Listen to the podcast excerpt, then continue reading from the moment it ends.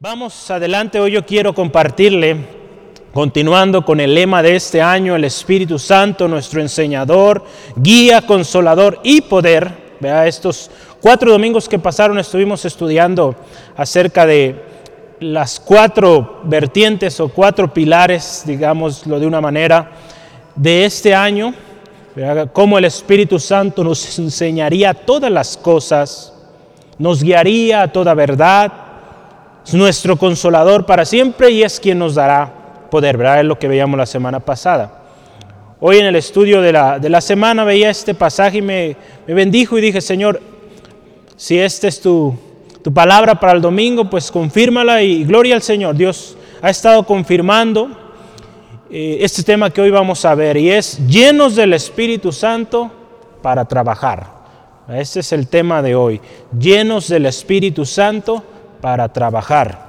Eh, el texto en el cual estaremos basando nuestra eh, enseñanza hoy, nuestro estudio es Éxodo capítulo 31, versículo 1 al 11. Si usted se fija ahí, el título, muchas Biblias va a decir llamamiento de Besaleel y Aholiab. Entonces vamos, le invito por favor, abra su Biblia en Éxodo 31 y vamos a leer lo que dice la palabra del Señor.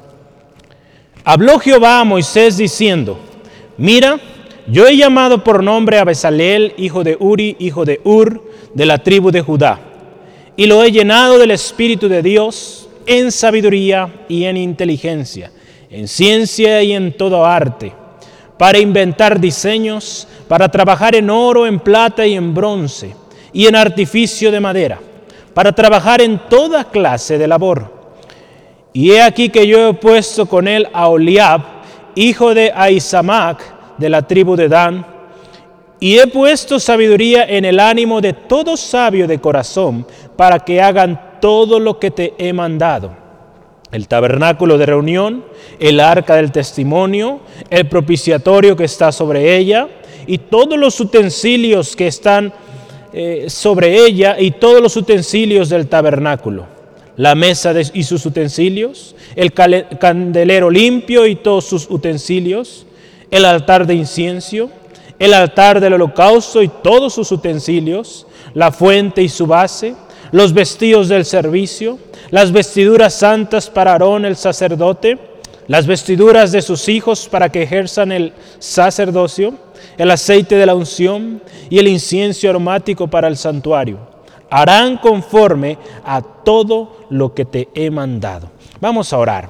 Padre, te damos gracias en esta tarde por la oportunidad que nos das de reunirnos en tu nombre, por la oportunidad preciosa de contar con tu palabra escrita, palabra poderosa que nos enseña, Señor, principios, nos enseña cómo vivir, cómo agradarte, cómo hacer todo para honra y gloria de tu nombre. Señor, te ruego, si hoy hay alguien que nos acompaña, que está enfermo, afligido, Señor, ayúdale a mi hermano, a mi hermana, a confiar en ti, a confiar en tus promesas, que tú eres fiel, que tú eres bueno y para siempre es tu misericordia. Gracias, Señor, porque hoy es el día en el cual tú nos hablas. Señor, y esa aflicción momentánea, Señor, pasa Señor, y en mi hermano se forma una fortaleza, donde mi hermano ahora es fuerte, porque ahora él, mi hermana también creen que tú eres fiel y que tu palabra se cumplirá, Señor. Tú nunca has fallado, Señor. Gracias, Dios, si hay alguien que nos acompaña por primera vez y no te ha conocido como su Salvador Jesús, te rogamos, toque su corazón. Espíritu Santo, guía cada enunciado que hoy se pronuncia en este lugar, que sea palabra de Dios que honre y glorifique su nombre. En el nombre de Jesús. Amén, amén. Gloria a Dios. Vamos eh, adelante.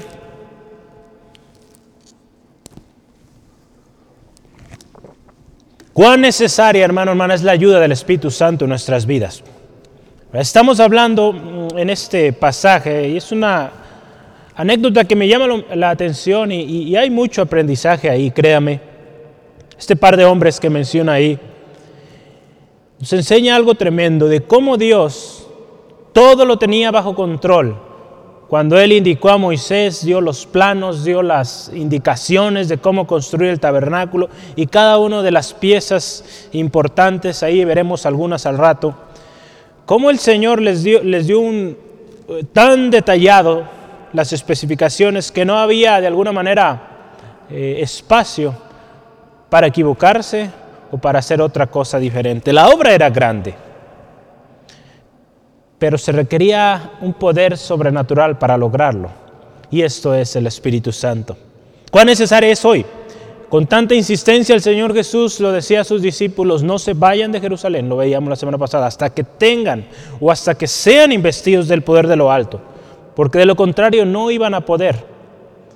Esos milagros que el Señor Jesús les había dicho que harían cosas mayores no serían posibles si el Espíritu Santo no estaba en ellos. la semana pasada hablábamos, es un comentario, un hermano decía, ¿dónde estaban todas esas grandes multitudes que seguían a Jesús? Cuando Él ascendió al cielo, estoy seguro que había más de 120 personas. Algunos estudios se han hecho y mencionan que había muchos más. Muchos más también vieron a Jesús cuando resucitó. Jesús estuvo en diferentes lugares y lo vieron. Pero el día del Pentecostés solo había 120. Un hermano decía, pues, ¿qué pasaría con ese resto? Y él decía, sí, pues algunos quizás se fueron de vacaciones ese día, algunos quizás se quedaron en casa ese día, algunos quizás se habían desanimado, y decía el hermano, y algunos quizás ya están poniendo iglesias aquí y allá. Imagínense. Pero los obedientes, los diligentes, obedecieron lo que Jesús dijo recibieron poder y qué tremenda cosecha de almas y hasta el día de hoy ese poder sigue. Para trabajar en la obra de Dios, hermano, hermana, acuérdese, hoy estamos hablando, poder del Espíritu Santo para trabajar. Para trabajar en la obra de Dios necesitamos, primeramente, ser llamados. Y también, muy indispensable, la llenura del Espíritu Santo. Cuando venimos a Cristo, hermano, hermano, usted y yo recibimos un llamado especial. ¿Cuántos lo creen? ¿Sí, amén? Si no lo cree, vaya a primera Pedro, primera de Pedro 2.9, donde dice la palabra, somos linaje escogido, real sacerdocio, real sacerdocio, nación santa, pueblo adquirido por Dios. Fíjese, la identidad que Dios nos está dando. ¿Para qué? Para anunciar las virtudes de aquel que nos llamó a su luz admirable. Entonces, Fíjese qué hermoso. Tenemos un llamado a ir y anunciar las virtudes de aquel que nos rescató. Ese llamado es proclamar sus virtudes, sus grandezas. Pero esta tarea, esta labor, hermano, hermana, será exitosa y llegará a completarse, ¿verdad? Porque muchos corren a veces. Llegará a su completud si somos llenos del Espíritu Santo. Es requerido, hermano, hermana ser llenos del Espíritu Santo para que la obra que usted y yo hagamos en el Señor sea efectiva. Hoy en día hay muchas obras que el hombre está haciendo y podemos verlo a lo largo y ancho del mundo. Y obras que aparentemente a nuestros ojos son grandísimas, pero si no hay Espíritu Santo eso va a terminar y el fruto no va a perseverar. Hoy veremos la historia de los hombres que fueron llamados y llenos del Espíritu de Dios para emprender una maravillosa obra el tabernáculo. Imagínense, qué privilegio para estos hombres haber sido llamados específicamente por Dios para emprender esta obra. Yo creo que eso debió haber sido un gran honor, un gran privilegio, una gran responsabilidad, claro.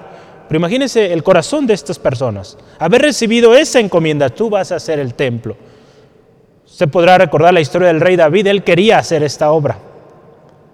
No le tocó a él, le tocó a su hijo Salomón, pero qué tremendo gozo traía David trayendo ofrendas, preparando todo para que el templo del Señor se hiciera tan especial y qué bonito, Los, habla la palabra y dan indicios de qué tan hermoso estaba este lugar.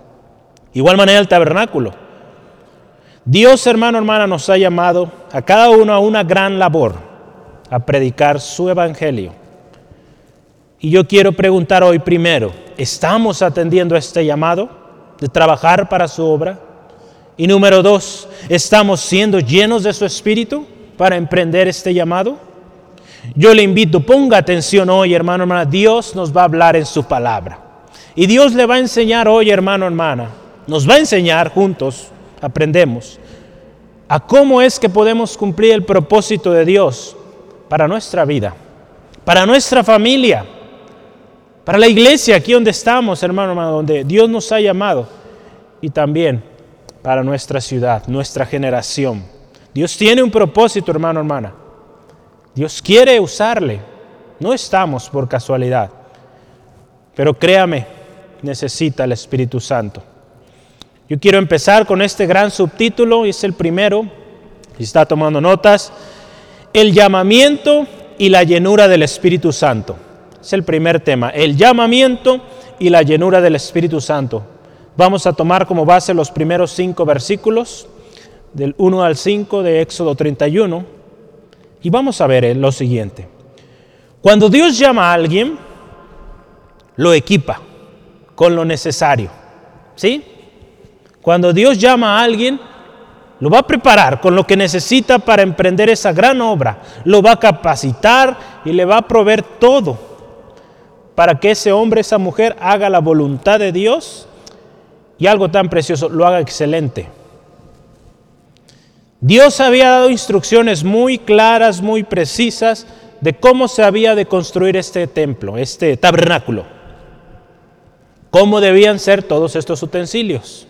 Si usted se fija, capítulos antes, desde el capítulo 25, 25 al 31 o al 30, habla ahí detalladamente cada pieza del tabernáculo, cada elemento en el tabernáculo, de manera muy detallada. Cómo debían de construirse, con qué materiales, qué recubrimiento, qué tipo de trabajo tenía que hacerse. Dios fue muy específico en ello. Hermano, hermana, Dios es un Dios excelente. Y su obra es excelente, por lo tanto. Cuando Dios llama a un hombre o una mujer a trabajar a su obra, este o esta la ha de hacer excelente. Porque servimos a un Dios excelente. Amén. ¿Sí, amén? ¿Sí? No va a ser imposible, porque el Dios excelente le va a preparar para que usted y yo seamos excelentes para Él. Y yo quiero que analicemos primero algo que, que me bendice mucho. Yo quiero compartirle ayer que meditaba esto y dije, cómo nuestro Dios tiene un llamado tan especial. Y ese llamado, hermano, hermana, es desde el nacimiento. Fíjese, Juan antes de nacer, vea como lo dice la palabra, antes de nacer te di por profeta ahí en Jeremías. Pero fíjese ahí en, en el versículo 2 dice, mira, yo te he llamado por nombre a Besalel. Fíjese, esta parte, ¿da? Llamado o llamamiento por nombre. Cuando Dios llama a alguien por nombre, tiene un gran significado, hermano, hermana. Podemos ver en la palabra de Dios ejemplos de hombres yo puse aquí tres, que fueron llamados por nombre. Y cómo Dios los bendijo tremendamente con ese nombre. Con ese nombre, fíjese. Primero tengo aquí que quiero compartirle a Abraham. Abraham, Génesis 17, 5. Génesis 17, 5. Acuérdense, estamos hablando del llamamiento y la llenura del Espíritu Santo. Génesis 17, 5 dice así, y no se llamará más tu nombre Abraham, sino que será tu nombre Abraham, porque te he puesto por padre de muchedumbre de gentes. Dios dio un nombre, llamó a este hombre con un nombre especial, porque sería padre de una muchedumbre. Entonces fíjese, qué precioso, un nombre que Dios le dio con un propósito. También tenemos a Jacob, Génesis 32, capítulo 28, 32. Sí, Génesis 32, versículo 28. Jacob Dios también le dio un nombre. Y el varón le dijo, no se dirá más tu nombre Jacob, sino Israel, porque has luchado con Dios y con los hombres y has vencido. Fíjese, esto también es hermoso. Jacob, el significado de Jacob, tramposo, usurpador, no era el nombre adecuado para alguien que llegaría a formar una gran nación. Entonces Dios cambió Israel, príncipe de Dios. Fíjese, qué hermoso. Israel, príncipe de Dios. Entonces, cuando Dios llama por nombre, Dios llama con un propósito. También el pueblo de Israel, hermano, hermana.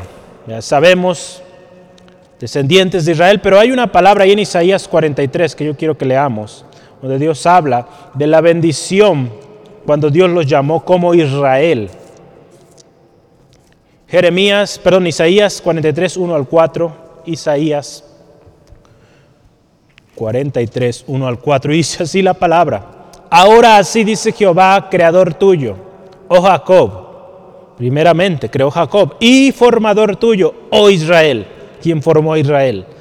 No temas porque yo te redimí, te puse nombre, mío eres tú.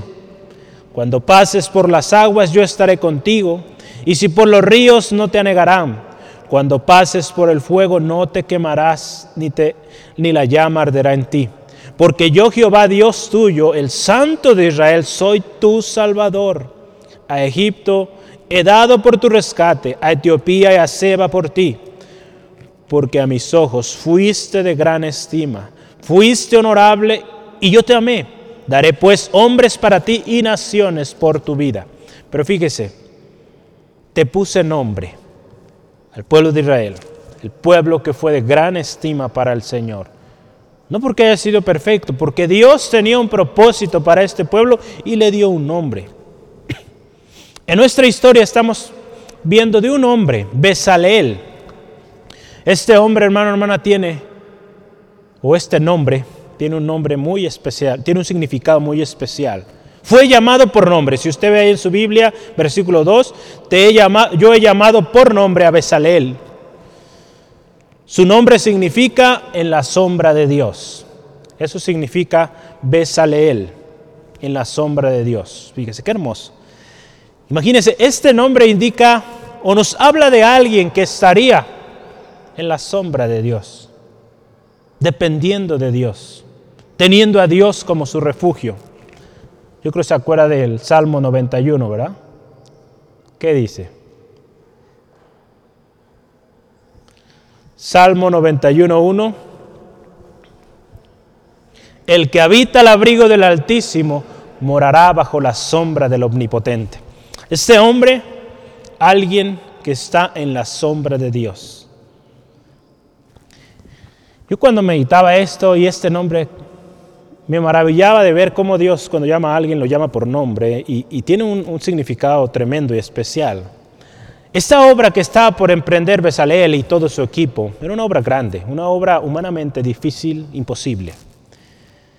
Cuando usted y yo emprendemos o trabajamos en la obra de Dios, necesitamos aprender a vivir bajo la sombra del Omnipotente, vivir en la sombra de aquel que tiene cuidado de nosotros, aquel que es nuestro refugio, porque de otra manera, si queremos ir adelante, nos vamos a caer y nos vamos a equivocar. Que el Señor, hermano, hermana, sea el que va por delante, que nosotros vayamos bajo su sombra y podemos estar ahí seguros. Es importante verlo. Y Dios llamó a Besaleel por nombre, hermano, hermana, para que habitara en su sombra. Y Dios guardaría su vida. Y Dios haría lo imposible a través de él y de todo este equipo que estaría formando. Entonces, qué hermoso, hermano, hermano. Entonces, primero, Dios lo llamó por nombre. Después, ahí nos dice también, dice, lo he llenado del Espíritu Santo. Ahí en el versículo 3 dice, y lo he llenado del Espíritu de Dios. Aquí es de lo que queremos eh, enfocarnos hoy. Aquí tengo algo de material. Hemos visto, hermano, hermana, ya el poder del Espíritu Santo en la enseñanza, en la guianza, en el consuelo, en el poder de las semanas pasadas. En esta ocasión, el Espíritu Santo en Besaleel y su equipo traería ciencia, eh, perdón, sabiduría, inteligencia en toda ciencia y en arte. Ahí tenemos ahí nuestro texto, nos dice esto. La obra que Besaleel y su equipo estaban por comenzar solo sería posible si estaban llenos del Espíritu Santo. ¿Por qué? Imagínense, la combinación de ciencia y arte no es tan fácil lograrla. Hay gente especializada en ciencia y otra gente en arte.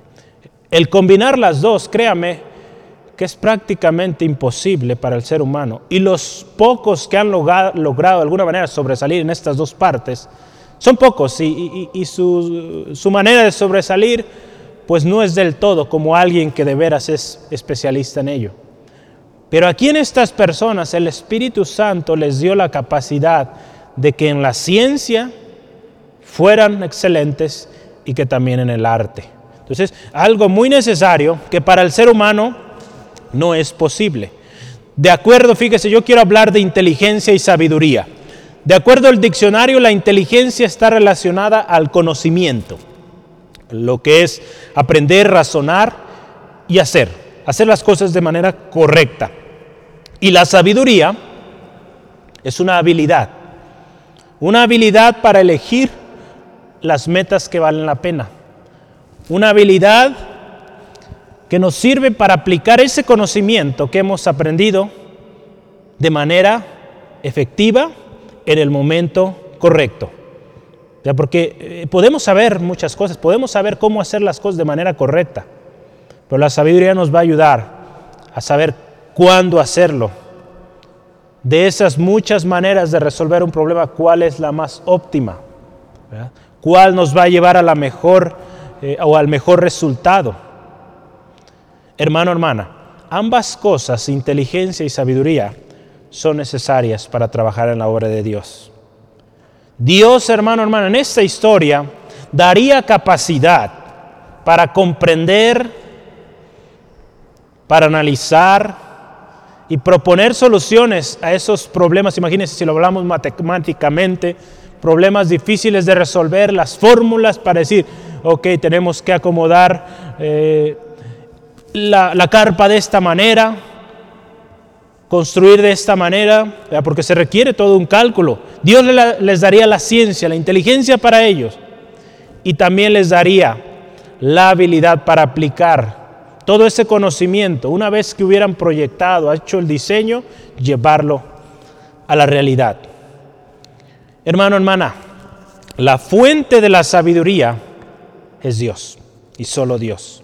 El hombre ha buscado a lo largo de, la historia, pues entender las cosas o darle significado y muchas veces se ha basado, si no es que casi todas, en su propio, eh, propia inteligencia o su propia eh, investigación y no ha sido del todo efectivo. Solo aquellos, si usted se fija, grandes científicos que reconocieron a Dios como fuente de la sabiduría, son aquellos que han logrado los avances más eh, pues que han perdurado a lo largo de la historia. Ahí en Proverbios 1.7 yo quiero que leamos sobre Dios siendo la fuente de la sabiduría. Proverbios 1.7, el principio de la sabiduría es el temor de Jehová.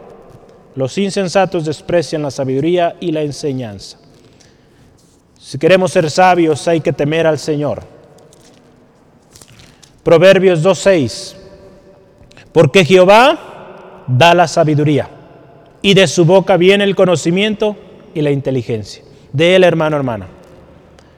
Proverbios 3:7. No seas sabio en tu propia opinión. Teme a Jehová y apártate del mal. Esto lo veíamos en los mensajes que, que usted estuvo recibiendo en la semana. No ser sabio en nuestra propia opinión. El ser sabio en nuestra propia opinión es tremendo, hermano, hermana. Es falla no nos conviene, hermano, hermana, basarnos en nuestra propia opinión. Conviene ir a aquel que es la fuente de la sabiduría. El Espíritu Santo entonces en nosotros nos dará, como hemos visto, inteligencia, sabiduría para trabajar en la obra de Dios y que esto que hagamos sea excelente. Amén. Dios es fiel y Él tiene cuidado de todo. Ya lo vimos, nos llama por nombre y nos llena de su Espíritu Santo. Y estas dos cosas combinadas, hermano, hermana, preciosas, ayudan a hacer la obra grande que Dios quiere que hagamos. En este caso, en esta historia, lo que era el tabernáculo, el llamamiento, el Espíritu Santo en ellos les dio la técnica, hablando de ciencia, y también imagínense la parte administrativa, porque ahí va a haber mucha gente trabajando. Si a alguien le ha tocado estar en un puesto administrativo, es muy difícil poder manejar a mucha gente y, lograr acuerdo y lograr que las cosas lleguen a su fin de manera correcta, y más hoy, no es fácil, pero Dios equipó a estos hombres. Lo especial en esta historia, hermano, hermana, es que Dios llamó por nombre a Besalel y le llenó con su espíritu. Esto yo quiero que nos quede muy grabado. Dios llama y cuando Dios llama, realmente cuando Dios llama, nos va a llenar de su espíritu. Hoy muchos están llamando a sí mismos y están siendo frustrados en sus, en sus proyectos o en lo que emprenden, porque Dios no los llamó. Fueron haciendo lo que querían, fueron haciendo lo que para ellos creían correcto. Usted estará leyendo esta semana, yo ayer eh, daba una última revisada a los devocionales que estaremos llevando este mes, y uno de ellos me llamó mucho la atención. Muchas veces, hermano, decimos así, pues yo creo que Dios está de acuerdo con esto que voy a hacer. Hermano, hermana, es el peor error que podemos hacer. El decir yo creo. Así no es. Vaya aquí a este libro. ¿Qué dice la palabra del Señor sobre esto que queremos hacer? Porque muchas veces así decimos, yo creo. O todo parece indicar que Dios está acomodando las cosas. No, hermano, hermana. Si la palabra de Dios le ha dicho no, es no. Aunque vaya en contra de nuestra opinión. Este devocional va a ser duro cuando lo lea. Yo solo le quiero dar un anuncio, un adelanto. Cuando llegue el problema, no nos quejemos, porque la palabra de Dios nos dijo, nos fue clara de cómo hacer las cosas. Amén. Yo no lo estoy regañando, no, no, sienta así, pero créame que eh, es, es especial, hermano, hermana, poner atención a la palabra del Señor. Porque cuando Dios nos dice algo, Él permanece en ello, Él no cambia. Nosotros cambiamos, cambiamos, nuestras emociones cambian, pero Dios no, su palabra no cambia. Nos conviene. Dios equipó a estos hombres Dios los preparó, les llamó, les llenó de su espíritu, fueron obedientes y Dios hizo cosas preciosas. El tabernáculo, este y yo vemos la historia más adelante, cómo fue construido completamente y cómo fue el lugar, como vemos ahí, el lugar donde Dios hablaba a su pueblo. Amén. Dios hablaba a su pueblo en ese lugar. Qué, hermoso, fíjese. Estas dos bendiciones equiparon a Besalel para, fíjese, ahí habla de varias cositas que yo quiero que usted me ayude a revisarlas. Ahí, desde el versículo 4, ¿qué dice lo primero ahí? El versículo 4, ¿para qué? Inventar diseños, fíjese, qué hermoso. Versículo 4 de Éxodo 31, para inventar diseños. Qué hermoso. En Éxodo 35, 32 dice para proyectar diseños. Proyectar. Si usted ve la imagen que utilizamos hoy, hay unos planos ahí, eh, haciendo alusión a lo que estamos viendo hoy, proyecto, mapas y todo esto. ¿no? Entonces, inventar diseños. Otra cosa, ¿qué más dice ahí? Lo siguiente, para trabajar en oro, en plata y en bronce. Eh, yo le puse aquí trabajar con metales, No, es una tarea fácil, ¿verdad? Tu hermano Gerardo nos platica a veces de su trabajo cuán difícil, ¿verdad, hermano? Es lograr una forma, una textura en el, metal, Lograr pues e, e, ese estándar que se requiere. No, no, no es fácil. Y fíjese qué hermoso aquí. Dios les dio, a través de su espíritu, capacidad, habilidad para trabajar con metales y no solo un metal en especial, oro, plata, bronce. Lo siguiente también nos dice, y en artificio de piedras para engastarlas. Dios les dio también habilidad para trabajar con piedras. También no es una tarea fácil. Yo alguna vez eh, me tocó ver un, documental de cómo trabajan la piedra y es, un trabajo tremendo, ¿no? No, es nada sencillo, mucha paciencia, mucha precisión. Entonces Dios también les dio gracia, habilidad para esto. Imagínense, qué, hermoso nuestro Dios, cómo nos prepara. Cuando vemos todo esto, hermano, hermano, nos debe llevar a esperar el tiempo de Dios.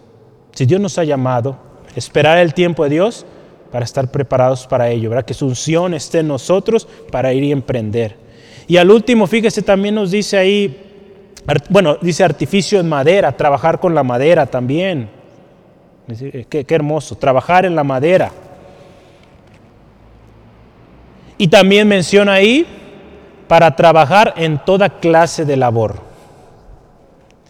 En Éxodo 35, 33 dice labor ingeniosa, para trabajar en toda labor ingeniosa, donde requiere mucho ingenio. A veces vemos eh, obras de arte eh, o trabajos en madera que uno dice, ¿cómo es posible que alguien logre hacer algo tan bonito de un palo, ¿verdad? De un árbol ahí feo? Es la gracia que Dios da y a estos hombres Dios les dio esa gracia, esa sabiduría. Cuando Dios llama a alguien, lo prepara y lo equipa, lo llena de su espíritu y con esto, hermano, hermana, la obra de Dios va a ser completa y excelente. Hermano, hermana, yo, yo le pregunto hoy, ¿estamos atendiendo al llamado de Dios? ¿Somos llenos del Espíritu Santo? No hay necesidad de correr. Dios llama, Dios capacita y en su tiempo perfecto nos envía. Pidamos al Padre, hermano, hermana, que nos llene de su Espíritu Santo. Amén. La palabra de Dios lo dice así, hermano, hermana. Como un hijo pide a un padre, así usted pídale al Padre, Padre, lléname de tu Espíritu. Yo te quiero servir, pero quiero servir en tu propósito, en tu plan perfecto. Ayúdame. Y que con lo que yo haga, te glorifique. Amén. perdón. Vamos al segundo gran subtítulo y es el equipo de trabajo. El equipo que Dios puso para, para trabajar en esta, eh, en esta gran obra. Cuando Dios llama a alguien, también le va a dar un equipo, un equipo. En el versículo 6 usted y yo lo podemos empezar a ver. Y aquí que yo he puesto con él a Oliab, hijo de Aizamac, de la tribu de Dan, y he puesto en el ánimo de todo sabio de corazón para que hagan todo lo que te he mandado. Fíjese, Dios preparó ahí, proveyó un equipo. Pero antes de, que vayamos a esto del equipo, yo leí también ahí eh, capítulo 35 de Éxodo, si me acompañan, por favor, porque ahí habla también un poquito de esto. En Éxodo 35, versículo 34, una cosa clave que Dios dio también a Besalel y a Oliab también. Vamos a ver 35 de Éxodo, versículo 34, ve ahí conmigo. Dice ahí la palabra, Éxodo 35, versículo 34. Y, y ha puesto en su corazón el que pueda enseñar. Esto me llamó mucho la atención, esta parte. Que Dios había puesto en su corazón el que Besalel pudiera enseñar. Esa es otra cosa que Dios proveyó. La capacidad de Besalel para enseñar. Porque él iba a recibir los planos o los escritos que Moisés había tomado los iba a analizar, interpretar y después él tenía que llevarlo a otros para que hicieran el trabajo, no lo iba a hacer él solo. Entonces Dios también le dio la capacidad en su corazón para enseñar. vea qué hermoso, hermano, hermano. El mejor maestro que nosotros tenemos en toda la historia es Jesucristo, ¿verdad? Tenía un corazón tremendo por enseñar. Cuando el Espíritu Santo vino sobre sus discípulos, ese corazón de enseñar estuvo en ellos también. De tal manera que hoy usted y yo hemos llegado al Evangelio porque hubo alguien que nos enseñó. Estamos hoy aquí porque hay alguien que nos está enseñando, nos está instruyendo en la palabra del Señor. Es por eso, hermano, hermano, la insistencia como iglesia. Busquemos la palabra, escudriñemos, aprendamos de ella. ¿verdad? Tenemos material, hermano, hermano. Tenemos el Instituto La Luz de la Vida tenemos los estudios eh, los jueves del libro de Romanos. Hermano, hermana, hay recursos. No hay excusa de que no hubo quien le enseñara, sí hay. Pero fíjese qué hermoso lo que Dios hace. Dios pone en el corazón para enseñar. Hoy en día muchos dicen ser llamados. Muchos dicen, yo fui llamado y estoy haciendo el llamado, y... pero no tienen corazón para enseñar. ¿Por qué? Porque muchos sienten que al enseñar van a perder su posición o su lugar, que para ellos ya es muy cómodo. Pero no, hermano, hermana, tengamos un corazón para enseñar. Vea el corazón de Jesús cuando, cuando Él les dijo a sus discípulos, van a hacer cosas mayores que las que yo hice. Bien se dice, ¿verdad?, que el estudiante llega a ser mejor que el maestro. Amén. Si usted, hermano, el Señor le permite un día enseñar, que ese sea su objetivo, que ese alumno que usted tiene sea mucho mejor que usted. Y créame que va a ser muy satisfactorio ver el fruto. Amén. ¿Sí?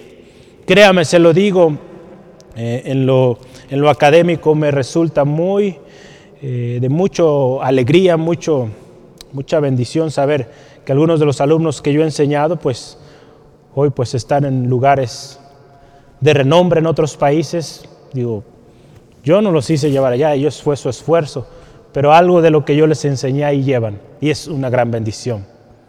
Que así sea, hermano, hermana, acá también. Un corazón para enseñar. Cuando Dios llama a alguien, pone un corazón para enseñar. Vamos a la segunda parte ahí de este mismo gran subtema del equipo. Entonces, primero, antes del equipo, Dios puso un corazón para enseñar, ¿verdad? Y ahora vamos a hablar de, del ayudante que Dios le puso. ¿Cómo se llama el ayudante que Dios le puso?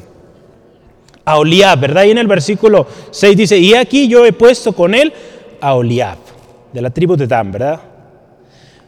Eh, eh, en unas versiones de la Biblia, de hecho en la nueva versión internacional, dice el ayudante. Le he puesto el ayudante a Oliab. En algunas otras versiones dice el asistente. Digamos que este eh, Oliab era como el que estaba ahí pegadito, diciendo, ¿ahora qué? ¿Cuál es el plan para hoy? Vamos, ¿cómo organizamos la gente? Imagínese ahí el asistente, bien atento. Dios también le puso a este hombre ahí. Y qué hermoso, fíjese, también su significado, el significado de su nombre tiene algo muy especial. Aoliab significa la tienda del Padre. Dice, qué hermoso. Desde su nombre, ya desde su nacimiento podemos verlo, con su nombre ya está destinado a la tienda del Padre. Qué hermoso, hermano. hermano. Imagínense, este, este hombre yo creo que de niño no sabía por qué, pero Dios sí sabía y le dio este nombre. Tienda del Padre significa Aoliab. Imagínense, desde su nacimiento, este hombre también fue elegido por Dios para emprender la obra del tabernáculo. Auliab, hermano, hermana, también fue lleno de sabiduría, de corazón, para hacer la obra de arte y de invención. También Dios dotó a este hombre de esta arte inventiva. Ahí en Éxodo 35, 34 al 35, vamos a leerlo y ha puesto en su corazón el que pueda enseñar, ya lo leíamos. Así él como Aholiab, hijo de Ahisamac, de la tribu de Dan, y los que ha llenado de sabiduría, pero ni los ha llenado, fíjese, de sabiduría de corazón, para que hagan toda obra de arte y de invención, y de bordado en azul, en púrpura, en carmesí, en lino fino y en telar, para que hagan toda labor e inventen, fíjese, inventen todo diseño. Yo recuerdo cuando estábamos en la escuela, en la secundaria, los famosos proyectos técnicos. Qué difícil era que se nos ocurriera algo. En muchas ocasiones el maestro pues ya tenía una lista de proyectos y nos decía, Aira, pues escoge de aquí y haz algo. Pero qué difícil era inventar. Dios dio capacidad de inventar a estos hombres. Y último aquí en esta parte, el equipo. Vamos a ver, el equipo. El versículo, el capítulo 36 de Éxodo, yo quiero que me acompañe, versículo 1, dice, así pues, Besaleel y Oliaf y todo hombre, fíjese, todo hombre sabio de corazón, a quien Jehová dio sabiduría e inteligencia para hacer toda la obra del servicio del santuario, harán todas las cosas que han mandado Jehová. Aquí nos habla que Dios tocó el corazón de todo hombre sabio, ¿verdad? y dice, Dios les dio sabiduría e inteligencia. Entonces Dios puso a Besalel, le llamó por nombre, le puso un ayudante, un asistente y le dio un equipo. Pero un equipo que, ¿qué equipo hermano, hermano? Un equipo sabio, inteligente. El equipo que Dios provee es un equipo excelente, hermano, hermano.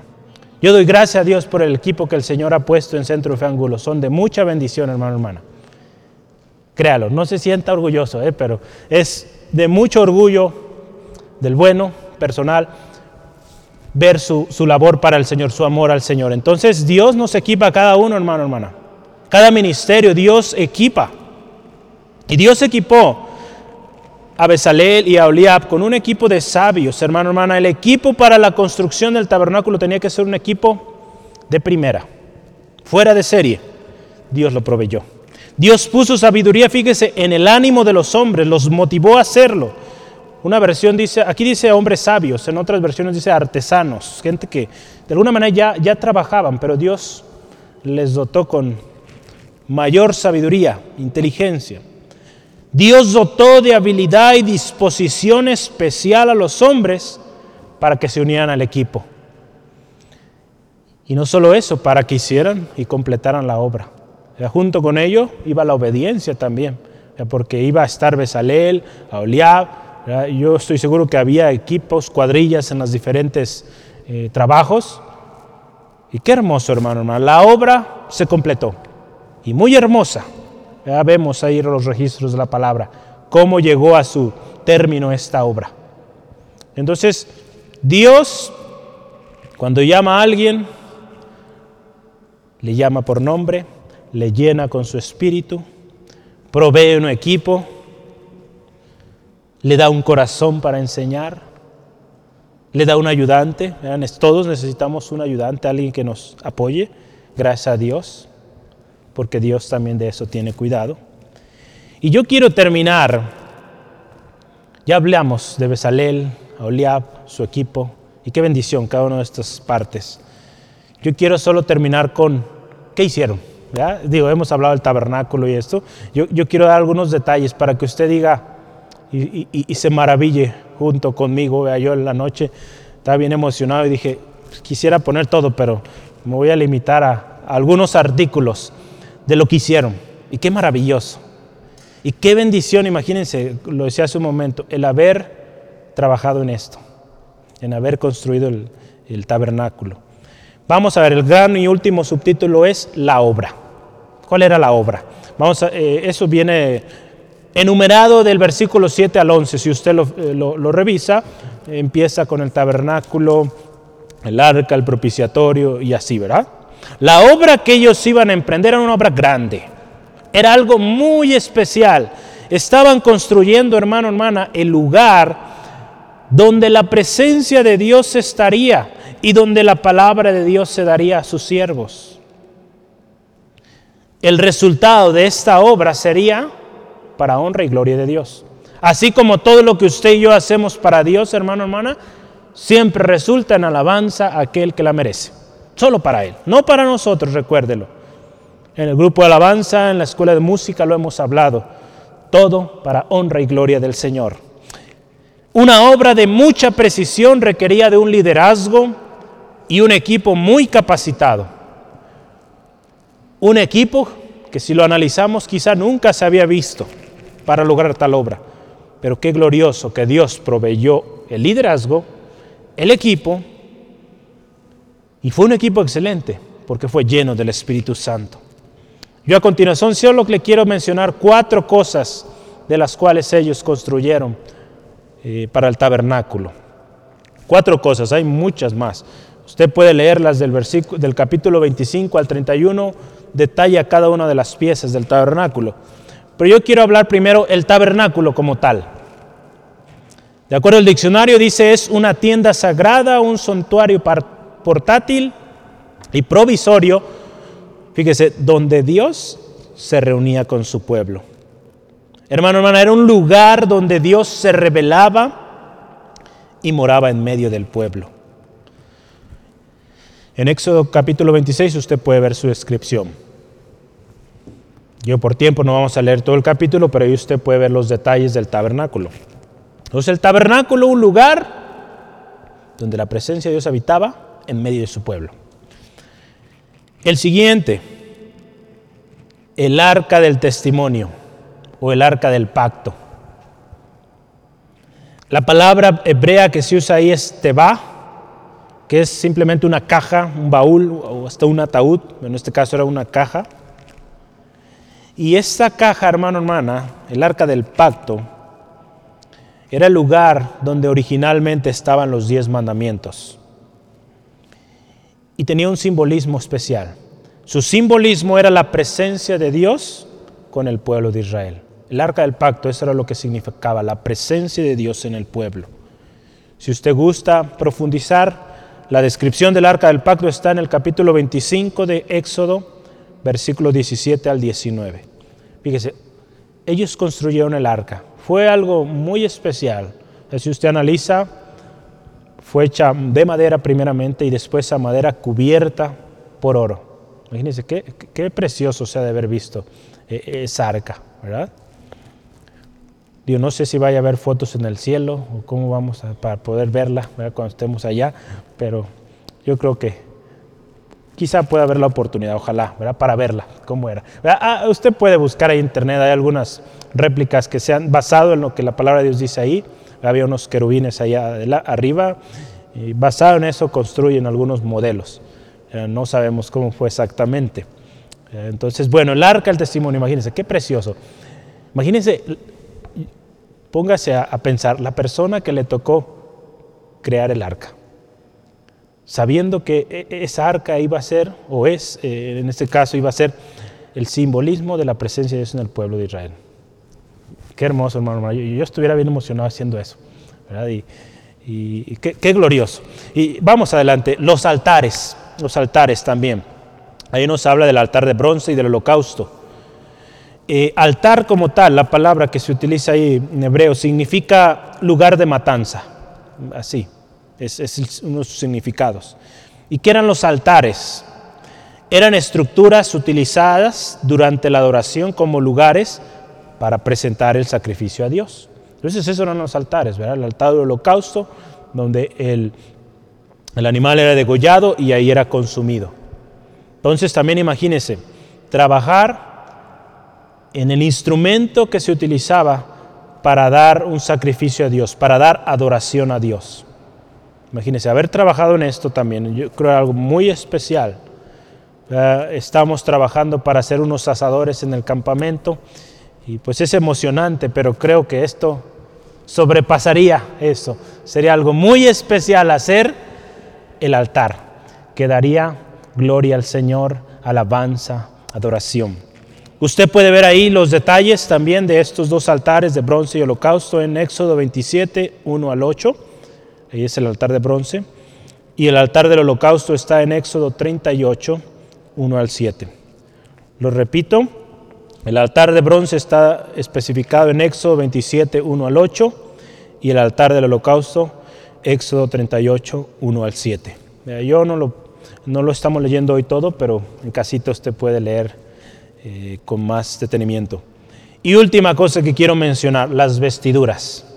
Si usted se fija ahí en nuestro texto nos habla de las vestiduras del servicio, las vestiduras de Aarón y las vestiduras de sus hijos, los que servían como sacerdotes. Entonces imagínense también trabajar para hacer las vestiduras de los sacerdotes. Aquí en, el centro de Fe Angulo tenemos a nuestras hermanas del pandero con sus vestiduras muy bonitas. Qué bendición, ¿verdad? Y es un gusto verlas cada domingo aquí. Por eso les invitamos a pasar aquí para que también las vean ustedes y se gocen. Entonces, imagínense construir también, eh, tejer. Usted puede ver los detalles Ahí en Éxodo 28 viene ahí los detalles de estas vestiduras. Pero estas vestiduras eran tan especiales, hermano, hermana, porque para entrar al templo había que entrar con ellas y tendrían que estar impecables, limpias.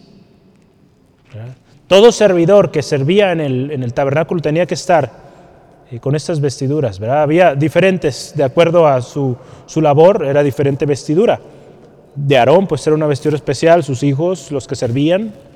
Pero algo muy lindo, hermano, hermano, en los sacerdotes, parte de su vestidura había en su frente una lámina que decía santidad a Jehová.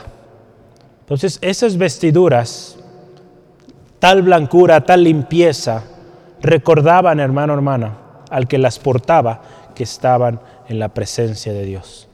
Entonces, imagínense también construir esas vestiduras que estarían eh, los sacerdotes usando para entrar a la presencia de Dios, también algo muy especial. Entonces imagínense, cada una de estas cosas, yo solo mencioné estas cuatro, fueron cosas tan especiales, hay muchas más que usted puede ver, la, mesa de los panes, el candelero y, más cosas ahí que usted puede revisar. Pero cada una de ellas tenía un significado muy especial. El lugar donde Dios habitaba en medio de su pueblo. Eso fue la obra que Dios encomendó a, esta, a este hombre Besalel junto con su equipo. Hermano, hermana, yo quiero terminar con un texto que nos habla de cómo terminó esta obra. Éxodo 39, 32. Éxodo 39, 32. Dice, así fue acabada toda la obra del tabernáculo, del tabernáculo de reunión. E hicieron los hijos de Israel como Jehová les había mandado a Moisés. Así lo hicieron. Sé qué hermoso, hermano, hermana. Al final, la obra se completó como Dios lo dijo. Qué hermoso, hermano, hermana, que en lo que Dios está encomendándonos, lo terminemos como Dios lo indicó. No como nosotros pensamos que sería mejor, sino como lo que Dios planeó, proyectó desde el principio. Porque Dios tiene un plan y Él lo va a cumplir. Hermano, hermana, que usted y yo seamos de los que siguen el plan y logran llegar hasta este punto, donde es completado como Dios lo pidió. No se preocupe, usted va a decir, yo no estoy listo, no estoy preparado. Dios le llama, Dios le prepara, le capacita, le llena de su Espíritu Santo y vamos a trabajar. Amén. La obra del tabernáculo fue completada con excelencia, de acuerdo al plan y el diseño de Dios. La obra completada del tabernáculo fue posible por dos razones. Dios los llamó, Dios llamó, y los llamados fueron llenos del Espíritu Santo. La inteligencia y la sabiduría, hermano, hermana, para emprender la obra de Dios, solo está para aquellos que están dispuestos. Solo aquellos que han sido llamados y que han atendido al llamado. El llamado de Dios siempre, hermano, hermana, será a tiempo, no antes, no después. Cuando Dios llamó a estos hombres, fue el tiempo perfecto para hacerlo. La obra, hermano, hermana, es grande. Dios está llamando obreros a su mies. En Mateo 9 usted lo puede ver, 35 al 38. ¿Quién irá? ¿Quién atenderá el llamado? Recordemos que cuando Dios llama, Él nos prepara, nos equipa y nos llena de su espíritu. Hermano, hermana, estamos por emprender algo nuevo en nuestras vidas o nuestro ministerio, preguntémonos, ¿es la voluntad de Dios? Todos hemos sido llamados a servir. Amén. Por lo tanto, necesitamos, hermano, ser llenos del Espíritu Santo. ¿Para qué? Para que lo que hagamos sea hecho de manera sabia, inteligente y que dé gloria solo a Dios. Porque si no lo hacemos lleno del Espíritu Santo, será puro ruido, pura emoción, puro show. No, hermano, hermana. Llenos del Espíritu Santo, hacemos lo que Dios quiere que hagamos y va a ser exitoso. Quizá para nuestros ojos no va a ser lo que nosotros imaginamos. Recuerde, nuestros pensamientos no son los pensamientos de Dios. Dios tiene pensamientos muy distintos a los, a los nuestros. Dios tiene el plan, el panorama completo. Nosotros solo vemos una parte minúscula de todo esto que Dios quiere hacer. Entonces, conviene acudir a Él. Estamos por emprender proyecto de altares familiares. Recuerda que hemos estado orando por esto. Altares familiares. Estamos por emprender, hermano, hermana. Yo le pregunto, ¿y está orando por esto? ¿Está pidiendo la dirección del Espíritu Santo para esto? Necesitamos la llenura del Espíritu Santo, hermano, hermana, para trabajar en la obra de Dios.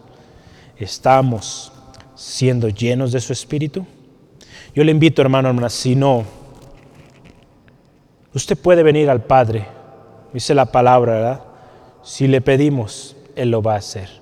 Así como seres humanos, padres, que a veces son movidos por las emociones, dan buenas dádivas a los hijos, ¿cuánto más nuestro Padre celestial nos dará el Espíritu Santo a aquellos que le pidamos. La obra, hermano, hermana, sobrenatural de Dios, vea esta parte, sobrenatural de Dios, en su casa, en nuestra ciudad, en esta iglesia, en esta generación, solo será posible en hombres y mujeres llenos y llenas del Espíritu Santo. Amén. Yo anhelo, hermano, hermana, y espero sea un anhelo común que hagamos lo que Dios quiere en esta ciudad, en esta generación, que cumplamos el propósito de Dios para nuestras vidas, juntos, como iglesia, como familia, cada uno en su trinchera, ¿verdad? Como dicen, cada uno en su familia, que cumpla el propósito de Dios. y que llegue a, a la excelencia en Dios y siempre de gloria al Señor. Necesitamos el Espíritu Santo. Yo le animo, cierre sus ojos ahí donde está y vamos a orar juntos, dándole gracias a Dios por esta preciosa historia, enseñanza que nos da en su palabra. Él es fiel y Él sigue hablando.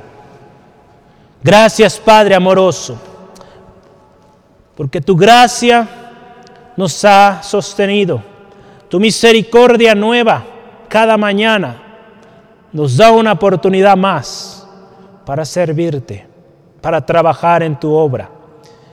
Señor, te doy gracias por tu palabra hoy, que nos enseña, Señor, que tú eres un Dios excelente y que tu obra es excelente.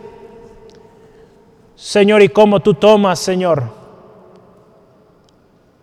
esos vasos, esos instrumentos en tus manos y tú los formas, los preparas, Dios, los llenas de tu Espíritu Santo para que hagan esa obra poderosa, preciosa, para honra y gloria tuya, Dios.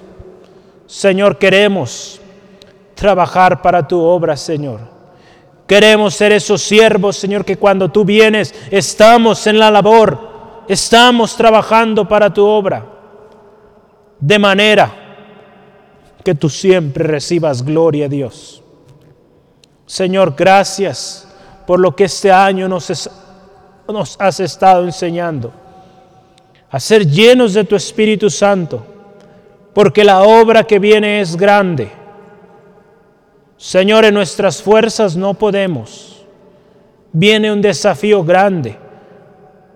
A nuestro alrededor las políticas están cambiando. Las maneras, Señor, o los permisos de reunión están cambiando. Señor, ayúdanos, Señor. Necesitamos de tu Espíritu Santo para seguir cumpliendo tu obra en este lugar, en esta ciudad, en este tiempo, Señor porque para este tiempo nos has traído aquí, Señor. Señor, ayúdanos a atender al llamado, ser obedientes. Señor, que con corazón humilde, Señor, reconozcamos que la obra es tuya y no nuestra. Que la obra poderosa, sobrenatural, solo será posible si somos llenos de tu Espíritu Santo. Espíritu Santo, llénanos. Espíritu Santo, llénanos. Danos poder. Enséñanos, guíanos. En momento de desaliento donde nuestra carne se duele, nuestra alma se encuentra en aflicción, Espíritu Santo, te rogamos, trae consuelo a nuestras vidas. Gracias Dios. Gracias Dios por cada uno de mis hermanos, mis hermanas que tú has puesto corazón ya para servir.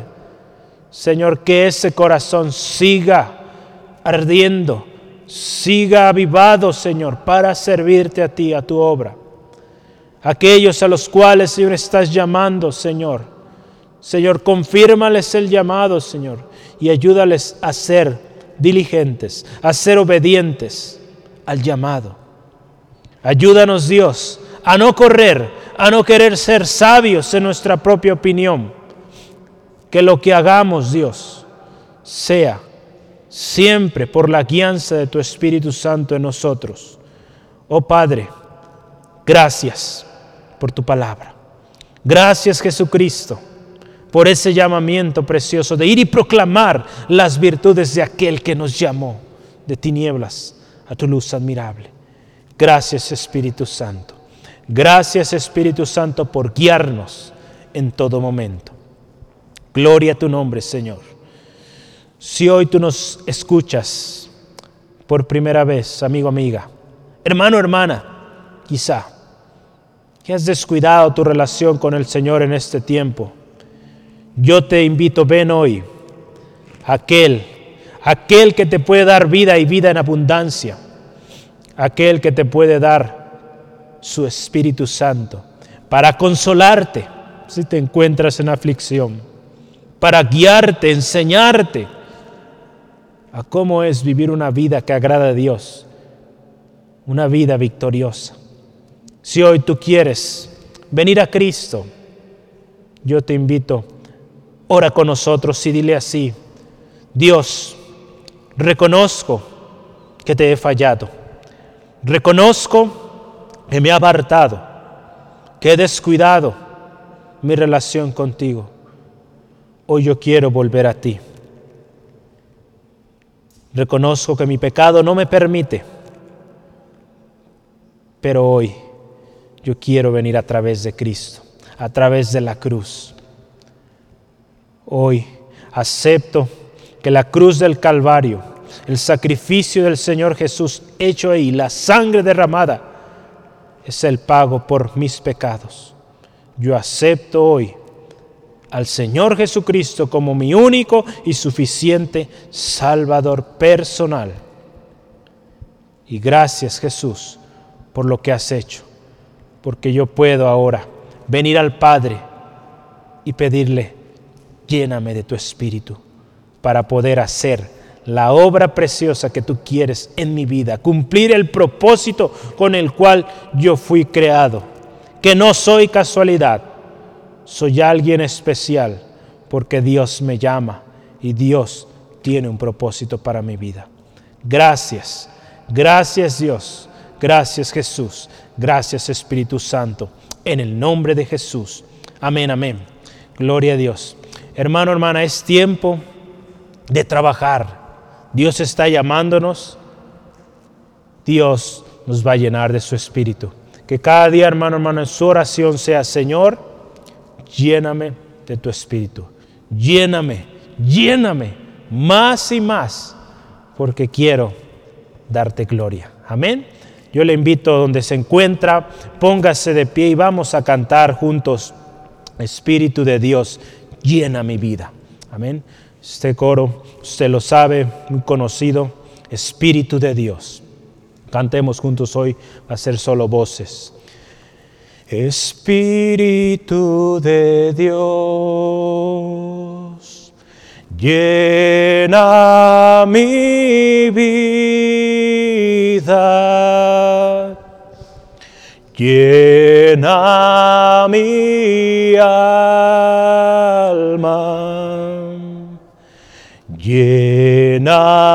mi sed. Digamos una vez más, Espíritu de Dios Espíritu de Dios, llena mi vida, llena mi llena mi llena lléname con, con tu presencia, lléname, lléname con tu bondad, lléname, lléname con tu poder, con tu poder, lléname, sí, lléname lléname, lléname. Con tu presencia, lléname, lléname. Con tu bondad, tu bondad, lléname, lléname. Con tu poder, Espíritu de Dios. Gracias Espíritu de Dios, guíanos, guíanos a toda verdad. Enséñanos cada día y que podamos vivir en ese poder, llenos del Espíritu Santo, Dios, de tu Santo Espíritu, que cuando caminemos, cuando hablemos, Señor, donde quiera que estemos, Señor, tu Espíritu Santo nos guíe y nosotros seamos atentos obedientes a ello, Dios. Porque, Señor, la obra es grande, Señor, y gracias, Dios, por el privilegio que nos das de servir en tu preciosa obra, Señor. Ayúdanos a ser obreros, diligentes, obedientes y siempre agradecidos. Señor, te ruego por mi hermano, mi hermana, bendícelos en gran manera esta semana. Gracias Dios porque hoy nos permitiste reunirnos. Señor, en las próximas reuniones, Dios, te pido, háblanos, Señor, ministra nuestras vidas, sabiendo, Señor, que somos iglesia. ¿Dónde estamos, Señor? Seguimos siendo miembros del cuerpo de Cristo Jesús y juntos nos animamos, nos fortalecemos, Señor. Gracias por sanidad, libertad, restauración en mi hermano, mi hermana. En el nombre de Jesús. Amén, amén.